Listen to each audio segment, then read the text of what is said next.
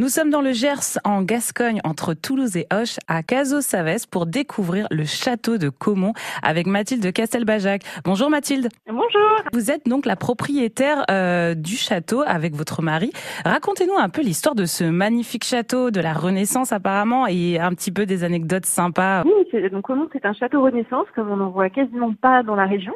Et euh, il a une histoire euh, très intéressante puisque c'est là qu'est né le duc d'Épernon, qui était euh, le personnage le plus important du royaume sous Henri III puis Henri IV. Et d'ailleurs, Henri IV est venu souvent à Caumont. On en garde la mémoire.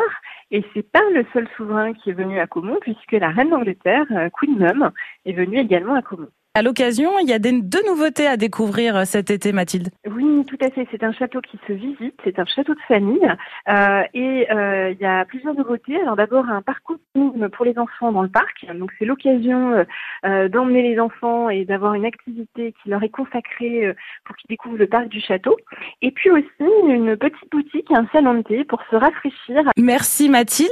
Et merci Jessica. J'espère que ça donnera envie aux, gens de venir découvrir le château. Mais tous les jours, tout l'été. Mais bien sûr, donc c'est le château de Caumont, c'est ouvert tout cet été et euh, c'est idéal pour des belles visites euh, avec toute la famille.